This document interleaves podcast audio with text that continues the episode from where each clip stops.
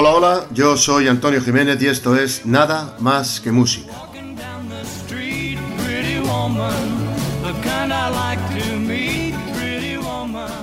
Bueno, pues tal y como habíamos prometido en el último programa dedicado a la guitarra eléctrica, hoy dedicaremos nuestro tiempo a repasar algunos de los mejores instrumentistas que a lo largo del tiempo nos han dejado lo mejor de ellos mismos. Como siempre que hacemos listas, son todos los que están, pero no están todos los que son. La verdad es que no puede ser de otra manera.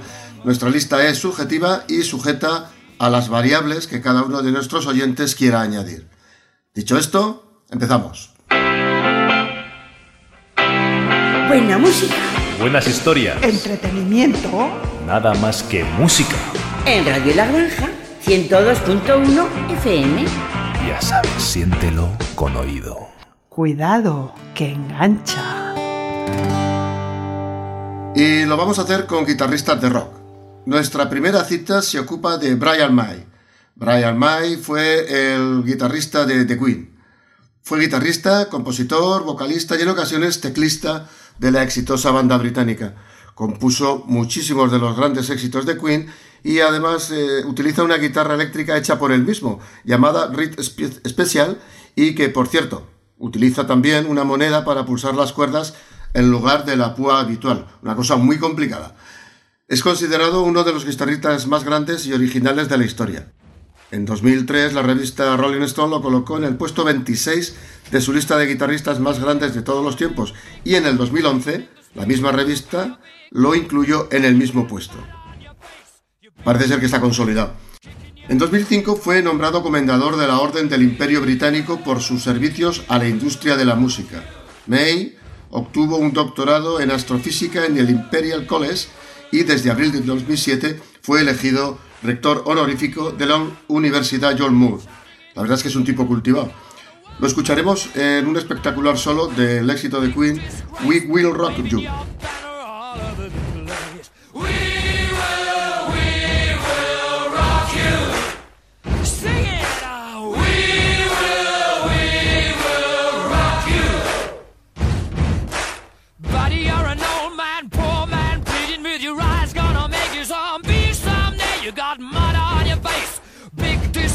Somebody better put your bag into your place. We will, we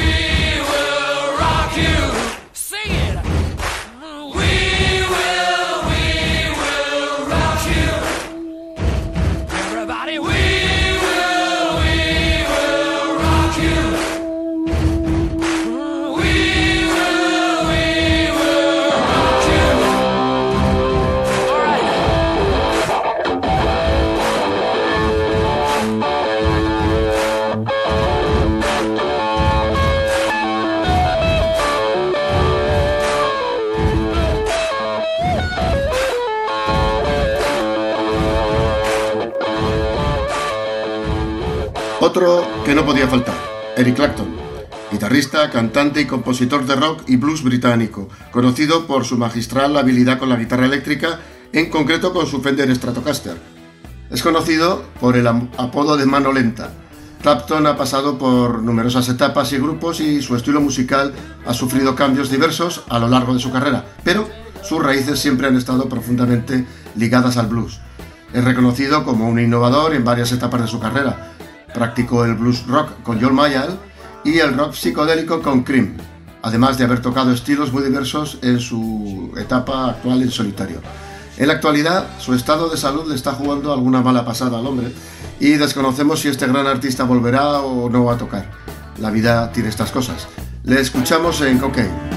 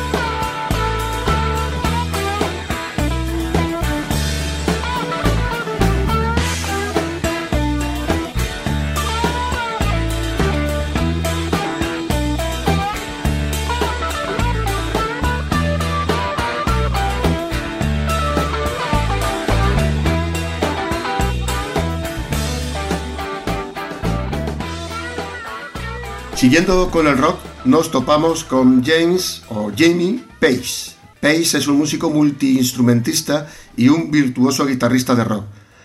Eh, es británico y ha sido conocido por ser el miembro fundador del grupo de rock Led Zeppelin desde el 68, de que fue su fundación, hasta su disolución en 1980. Y además está considerando uno de los más grandes, influyentes y versátiles músicos y guitarristas de todos los tiempos. Pace fue uno de los primeros guitarristas de la historia en utilizar una guitarra de doble mástil, eh, de marca Gibson, inspirada en el modelo SG de la marca. Ha colaborado en calidad de músico de sesión con multitud de formaciones y autores musicales, entre los que podemos destacar pues, como, a los Rolling Stones, The Who, The Kings o el propio Eric Clapton. A su vez, grabó varios álbumes con artistas como David Coverdale, Roy Harper o Joe Cooker. Es, sin lugar a dudas, uno de los grandes. Le escuchamos con Led Zeppelin en Rock and Roll.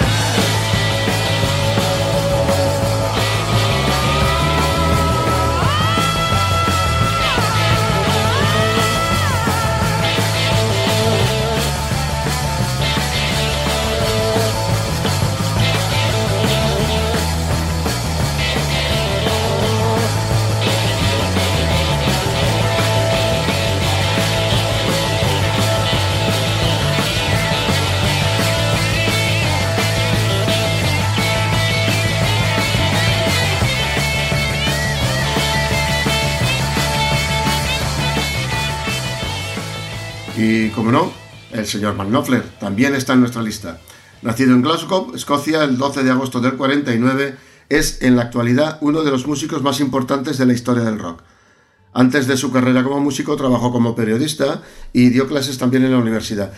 Principalmente es conocido como fundador, guitarrista y cantante de la banda Dire Straits y su singular estilo de tocar la guitarra sin púa.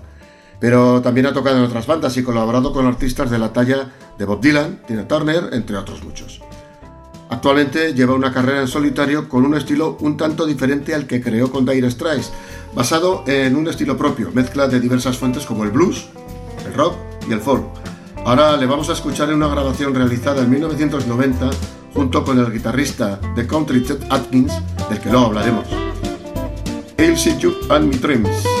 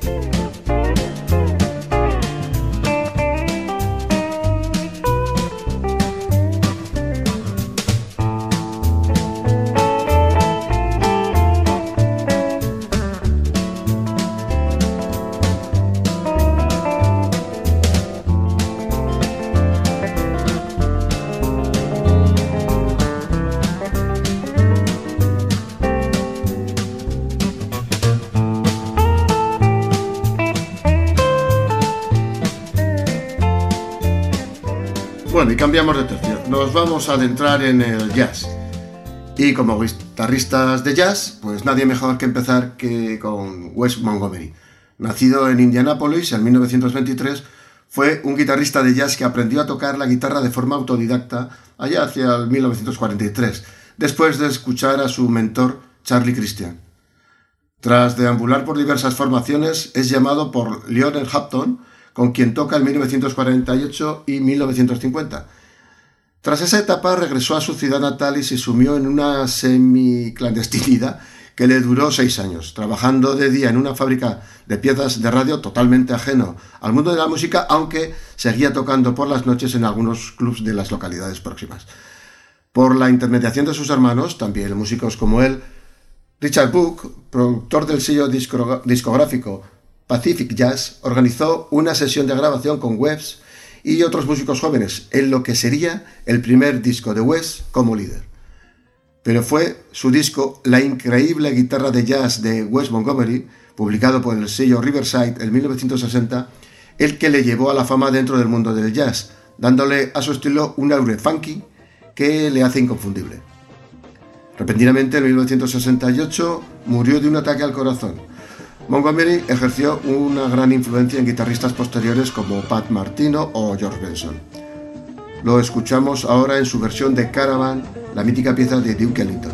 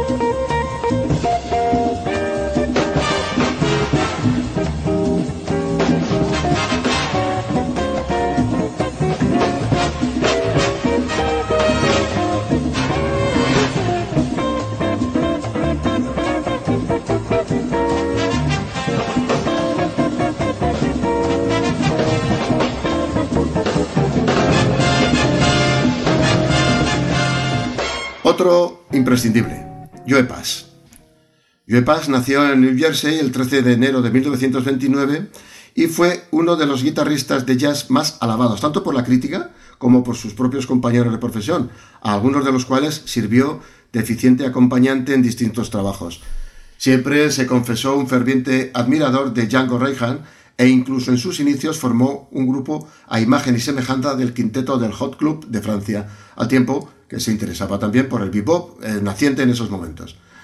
Sin embargo, eh, no fue hasta principios de los 60 cuando Joe Pass comenzó a convertirse en la popular figura que llegaría a ser, especialmente de la mano del infatigable promotor Norman Grant, quien lo transformó en una de las estrellas de la discográfica Pablo y le ofreció la posibilidad de medirse con artistas de la talla de Benny Carter, Bill Jackson o Ella Figuera, con los cuales grabó algunas de sus mejores obras. Un buen ejemplo del saber hacer de esta guitarrista lo tenemos en la colección de discos, que por cierto están reeditados y están a la venta, editados por el mencionado sello discográfico con el nombre de Virtuoso. Impecable en la ejecución, nítida y pulcra, sin por ello caer en la frialdad, e ingenioso, muy ingenioso en su fraseo. Joe Pass ha sido uno de los más personales guitarristas de las últimas décadas, creándose un estilo propio al margen de las corrientes coetáneas de ese instrumento y estableciéndose como un elegantísimo acompañante que en ningún caso renunció a su propio estilo. A principios de los 70, Pass también colaboró en una serie de libros de música y su Joe Pass Guitar Style, escrito con Bill Thrasher, es considerado un libro de texto básico de improvisación para estudiantes de jazz. En 1944, Jo- Joe Pass murió de cáncer de hígado en Los Ángeles, en California, a la edad de 65 años. Antes de su muerte, había grabado un álbum de versiones instrumentales de canciones de Hank Williams con el guitarrista de música country Roy Clark. Lo vamos a escuchar ahora de la citada colección Virtuoso en una versión de Night and Day de Cole Porter.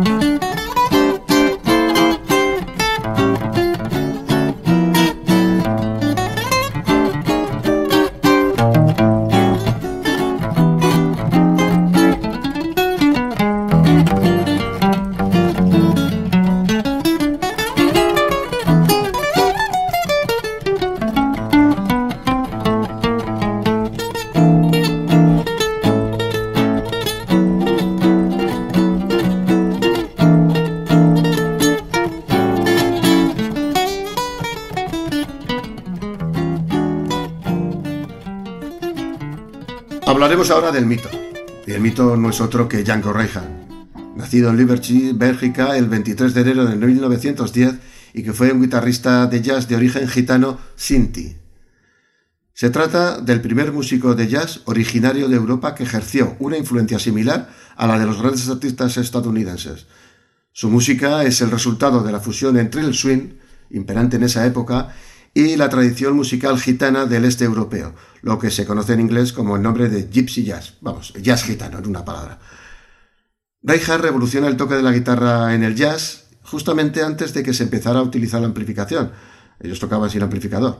Sobre la base de un contrabajo, de dos guitarras rítmicas, acústicas y del habitual violín de Stephen Grappelli. Django desarrolla una música alegre y extraordinariamente flexible, y sus conceptos armónicos fueron sorprendentes en su época y así impresionó a, músicos de la talla de Charlie Christian e incluso el de, Les Paul. Aunque no sabía leer música, a solas y junto a Grappelli, Reinhardt compuso varias melodías sumamente originales y exitosas como Daphne, Noah Giggs o Minor Swing. El 26 de octubre de 1928, a la una de madrugada, Django regresaba a su casa Caravana de una noche de música en el nuevo Club de Java. La caravana había sido llenada con flores de celuloide por su mujer, que pretendía venderlas al día siguiente. Django eh, creó oír un ratón y utilizó una vela para poder verlo, y un poco de cera caída sobre las altamente inflamables flores bastó para provocar un infernal incendio. El músico se envolvió en una manta para protegerse de las llamas y tanto él como su mujer salvaron la vida, pero su mano izquierda y toda la parte derecha de su cuerpo, de la rodilla a la cintura, quedaron muy, muy seriamente dañadas. En un principio los doctores querían amputar su pierna, pero Django se opuso. Los cuidados recibidos en una enfermería serían luego, pues afortunadamente, decisivos para salvarle la pierna. Django estuvo 18 meses postrado en la cama y al final había quedado incapacitado del cuarto y quinto dedos de la mano izquierda, que habían quedado contraídos hacia la palma de la mano debido al calor recibido en los tendones. Y no obstante, gracias a su ingenio, inventó un sistema de digitación para suplir su problema, sistema que influyó en cierta medida en la originalidad de su estilo. Podía usarlos en las primeras dos cuerdas de la guitarra para los acordes y las octavas, pero su completa extensión era imposible. Eh, con todo, fue capaz de convertirse en un gigante de la guitarra únicamente con el dedo, eh, con el uso del dedo índice y del dedo medio. Durante los años 50, Reicher se retiró a Europa tocando y grabando allí hasta su muerte, a causa de una hemorragia cerebral el día 16 de mayo de 1953 a la temprana edad de 43 años. Escuchamos a Django Reinhardt y a Stephen Grappelli el Minor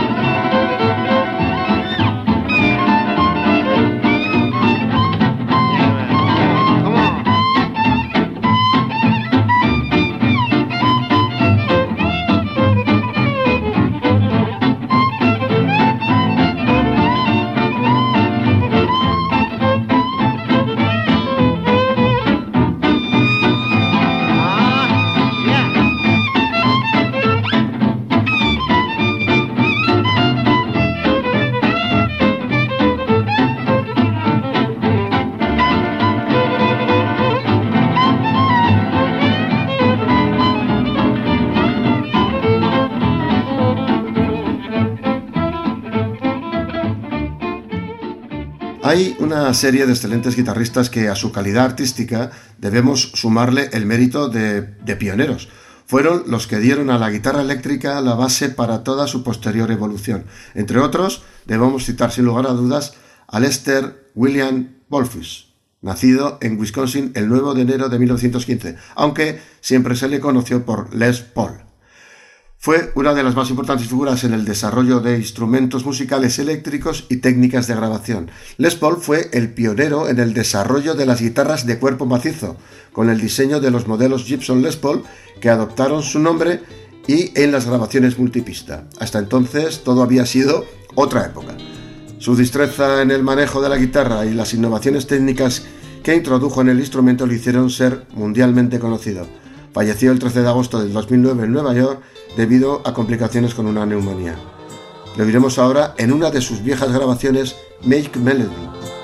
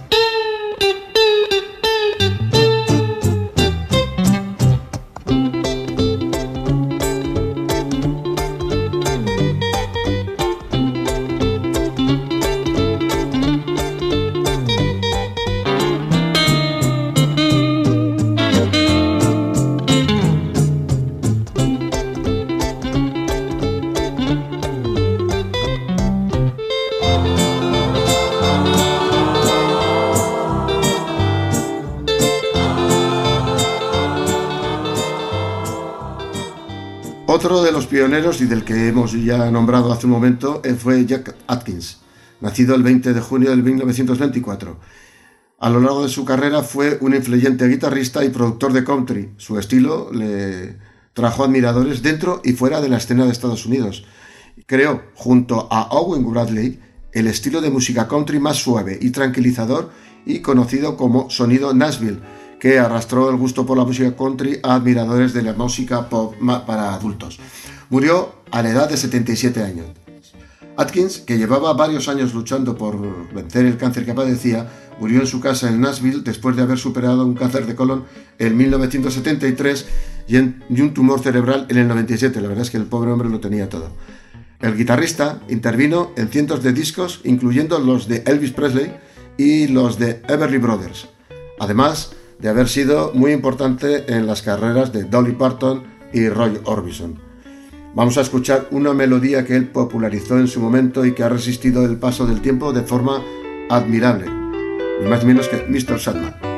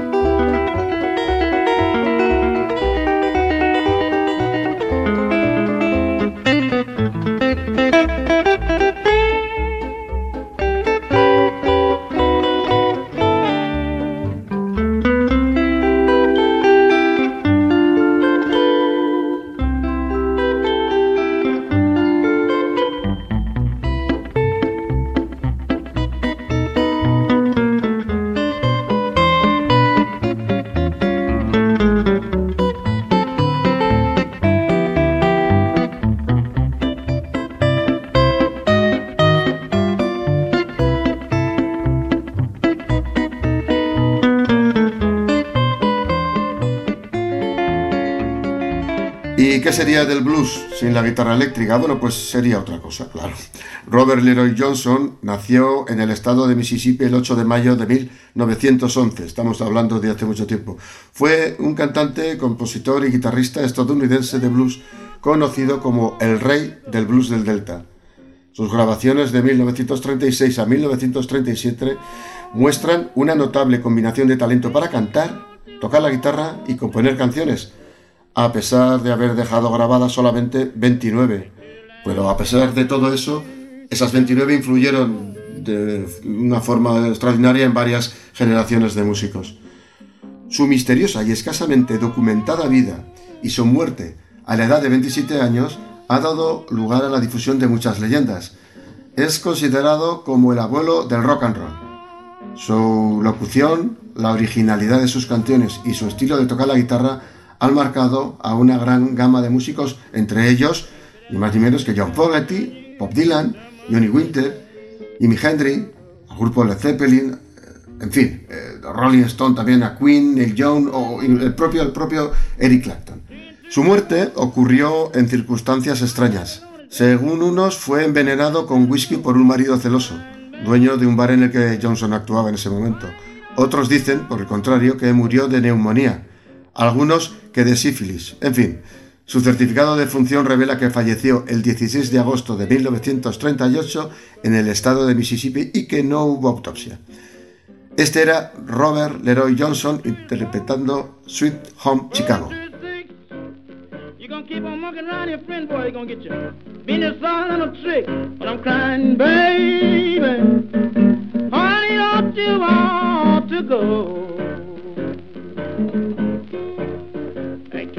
Of California, to my sweet home, Chicago. I'm fixing to his eight, heading to his ten. Friend was a tricky one time. She sure gonna do it again. And I'm crying, hey, baby, don't you want to go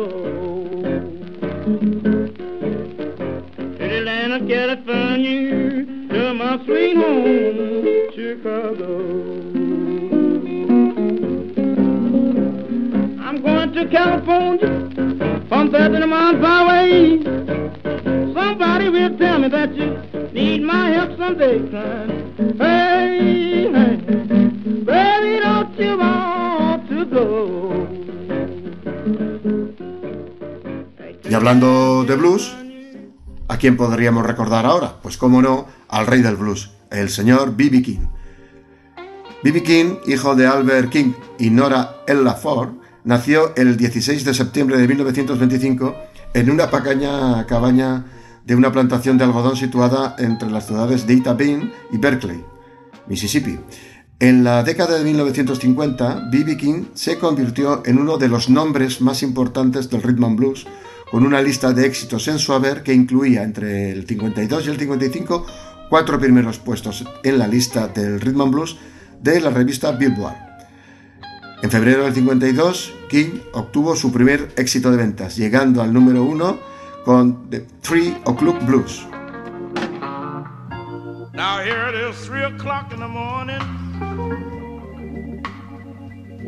and I can't even close my eyes. Oh, it's three o'clock in the morning, baby. I can't even close my eyes. Can't find my baby.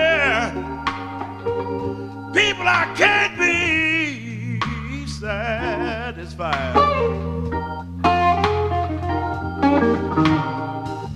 Looked around me, people,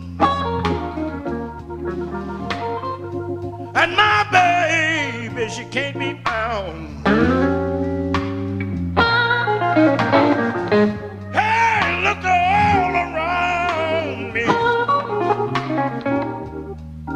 my baby. King fue un músico que se prodigó muchísimo en los escenarios, llegando a tocar algún año en más de 300 ocasiones, ya son días.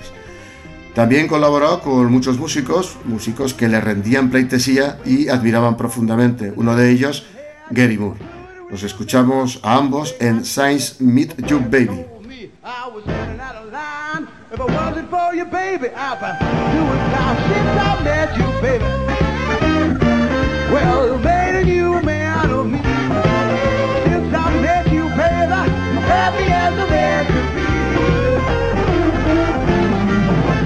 Used to think that I was better than the rest. Ain't no doubt about it, I was no second best. Used to do a lot of things right or wrong. Used to do a lot of crazy things before you came along. Since I met you, baby, made a new man out of me. Since I met you, baby, happy as a man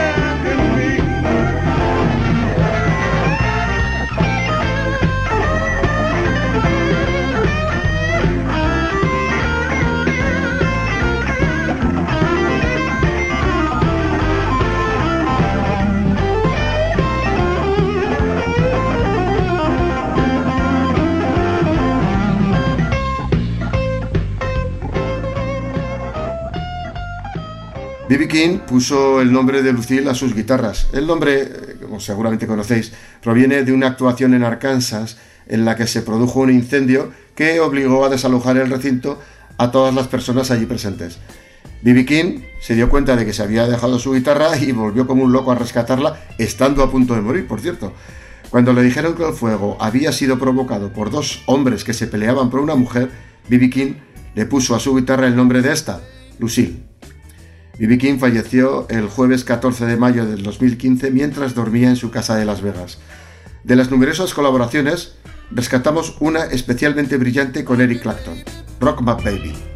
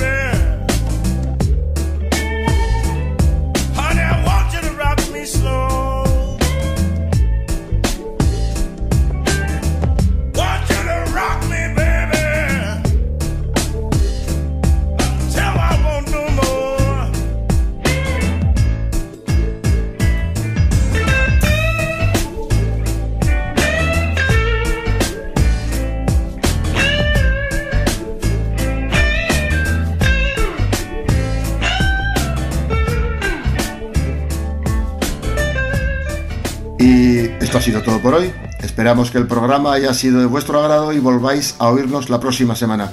Y más os vale, porque para esa ocasión tenemos preparada mucha buena música y la compañía inestimable de grandes músicos. Pasaremos lista. Hasta entonces, buenas vibraciones.